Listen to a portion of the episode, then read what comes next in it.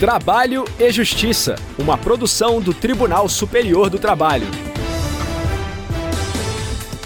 Olá, eu sou Anderson Conrado e você acompanha agora as principais notícias da Justiça do Trabalho. Quem abre o nosso programa é Robson Góes, de Brasília. Professora receberá em dobro por dias de férias iniciadas em feriados. Nesta edição também temos entrevista. Hoje, 30 de março, é o Dia Mundial da Juventude. Vamos saber o que a legislação prevê sobre os direitos e deveres dos jovens no mercado de trabalho. Se liga, o nosso programa já está no ar. O município de São Francisco do Oeste, na Bahia, foi condenado a pagar a uma professora em dobro dias de férias iniciadas em feriados. Saiba mais com Robson Góes. Na ação, a trabalhadora afirmou que, assim como os demais professores do município, desfrutava das férias todos os anos de 1 a 30 de janeiro. O período corresponde às férias escolares da rede pública municipal. Como exemplo, ela lembrou que em 2016, o dia 1 de janeiro, feriado nacional, caiu numa sexta-feira e, com isso, ela perdeu três dias de descanso. Dessa forma, solicitou o pagamento em dobro.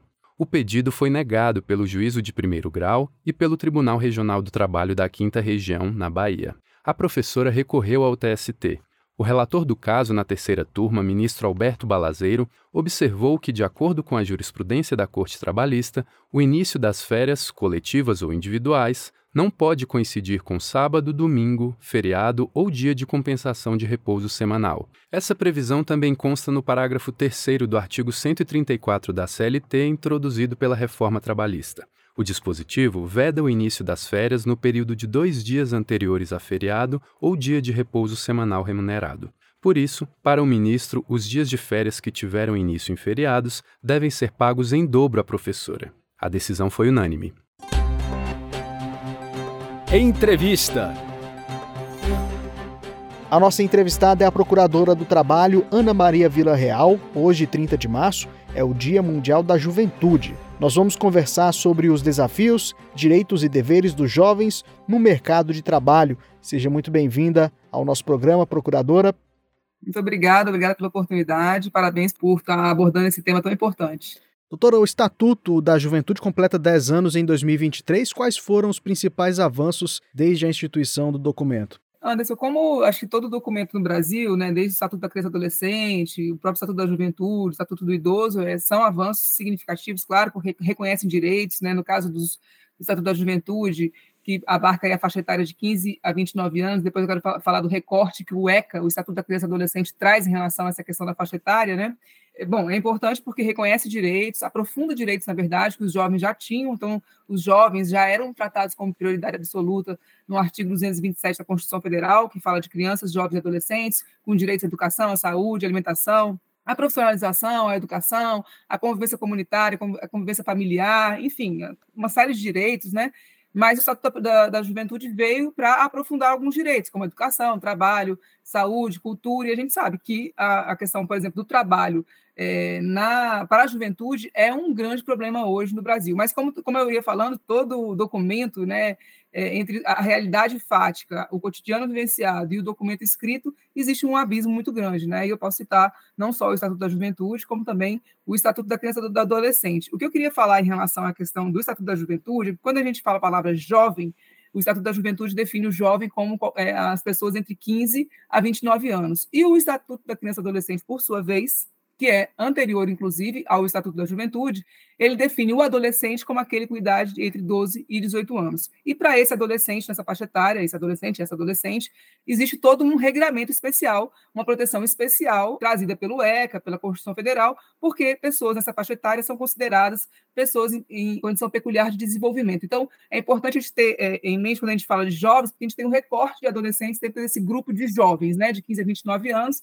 a gente tem aí de 15 a 18 o recorte adolescentes, só para fazer essa, essa, essa diferenciação, porque ela tem, ela tem impacto, inclusive, é, trabalhista, né? Então, eu só queria fazer essa, essa diferenciação para o nosso público entender o que, que nós estamos falando aqui e as confusões que as legislações fazem em torno das nomenclaturas, né? E quais são os principais desafios dos jovens no mercado de trabalho? Então, como a gente está falando de jovens, estamos falando tanto de adolescentes como também de adultos com idade superior a 18 anos, né? Então, eu acho que, com certeza, a questão do desemprego, né, a questão do trabalho é o maior desafio, né? A falta de, a falta de vagas, o desemprego estrutural, obviamente, porque jovens é, de 18 a 24 anos, por exemplo, têm três vezes mais dificuldades de acessar o mercado formal de trabalho do que a média nacional. Se a gente for para os adolescentes, por exemplo, eles têm três vezes mais dificuldades para acessar o mercado de trabalho. E aí isso é muito preocupante também na parte do adolescente, por quê? Porque o adolescente que precisa trabalhar, se ele não consegue um posto formal de trabalho, ele vai trabalhar no trabalho proibido, que é trabalho infantil. Não é coincidência que é, os maiores índices de trabalho infantil, 78% do trabalho, quase 80% do trabalho infantil, está concentrado na faixa etária de 14 a 18 anos. Né? Então, isso é um grande problema, uma violação de direitos que a gente enfrenta no nosso país hoje. No relação aos adultos, né, e sobretudo nessa faixa de 18 a 24 anos, eu acho que o grande problema é que a escola não prepara o adolescente, o jovem, para o mercado de trabalho. Né? Existe esse compasso entre a escola e o mercado de trabalho. Então, essa falta de experiência, incluída aí a própria imaturidade profissional, porque o que primeiro as, as, as empresas pedem para a contratação de um, de um jovem é o quê? Experiência. Eles não têm, porque eles não têm preparação nenhuma para o mercado de trabalho. Então, desde assim, ó, de fazer um currículo, de se portar numa entrevista, a gente sabe que a entrevista ela é, é fundamental. E a própria qualificação, a formação profissional, né? Uma, uma, uma formação profissional concatenada com as demandas do mercado de trabalho é um desafio que precisa ser superado. Então, de que forma que empresas podem contribuir para a inserção dos adolescentes, doutora? A senhora acredita que a aprendizagem é uma das maneiras com maior êxito? Sem dúvidas, Anderson. Eu, inclusive, ia concluir a minha fala tratando desse tema da aprendizagem.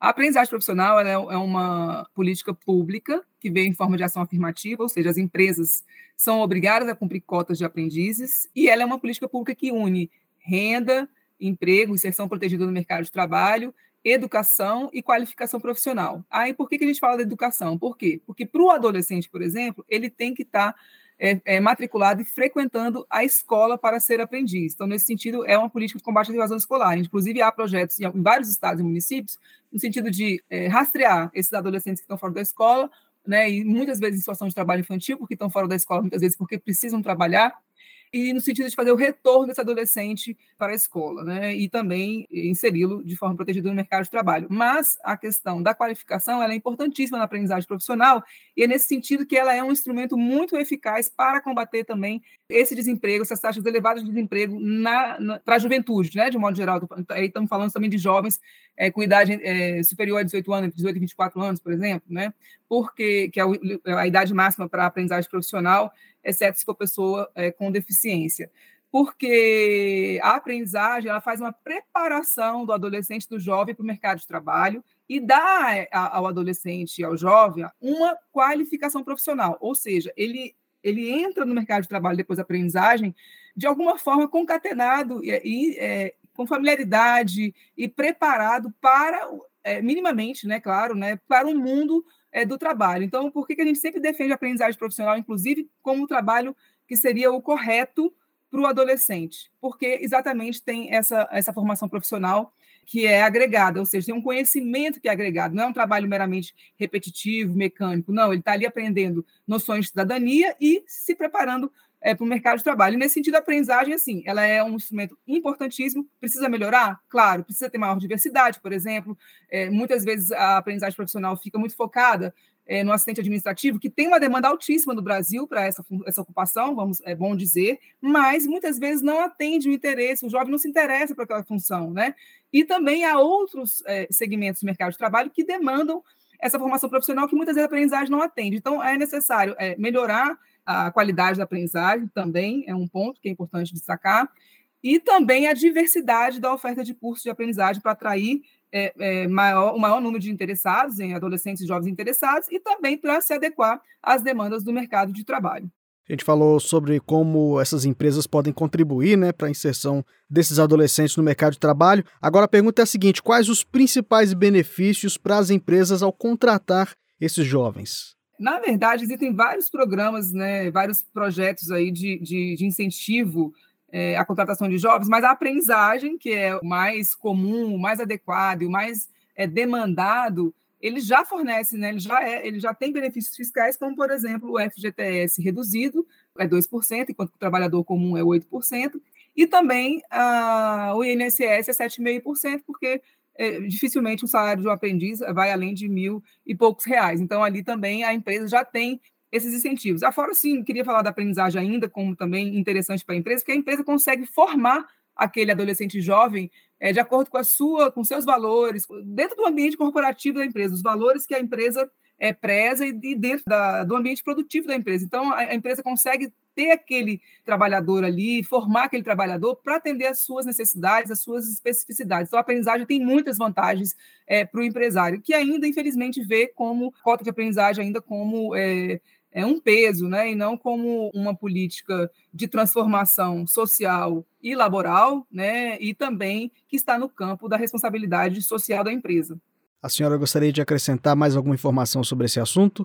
Eu só queria dizer que a aprendizagem profissional, desse contexto que a gente acabou falando aqui de política para a juventude, ela é uma política também é, de combate ao trabalho infantil. Como eu mencionei, né, 70, quase 80% do trabalho infantil está na idade entre 14 e 18 anos, justamente porque adolescentes, na maioria das vezes, né, na esmagadora maioria das vezes vulneráveis, precisam trabalhar né, nessa faixa etária e estão em situação de trabalho infantil e algumas vezes até fora da escola. Né? Então, a aprendizagem profissional, ela essa política ela está prevista no Plano Nacional de Erradicação, é, de Prevenção e Erradicação do Trabalho Infantil do Brasil, né, que é um plano interinstitucional, com uma política, uma estratégia fundamental de combate ao trabalho infantil. Só queria fazer esse acréscimo. Tá ótimo. Eu conversei com a Procuradora do Trabalho, doutora Ana Maria Vila Real. Doutora, muito obrigado pela participação da senhora aqui em nosso programa. Eu que agradeço, é uma honra estar com vocês. A edição de hoje acaba aqui. Obrigado pela companhia. O Trabalho e Justiça teve a apresentação de Anderson Conrado, edição de Leamara Mendes, produção de Priscila Roster e Robson Góes, colaboração dos estagiários Jorge Agli e Milena Correa, supervisão de Patrícia Rezende e trabalhos técnicos de Carlos Davi, Rafael Feitosa e Wesley Oliveira. O programa é uma produção da Rádio TST sob a coordenação de Rodrigo Tugnoli e a supervisão geral da Secretaria de Comunicação Social do Tribunal Superior do Trabalho. Até amanhã. Tchau. Trabalho e Justiça, uma produção do Tribunal Superior do Trabalho.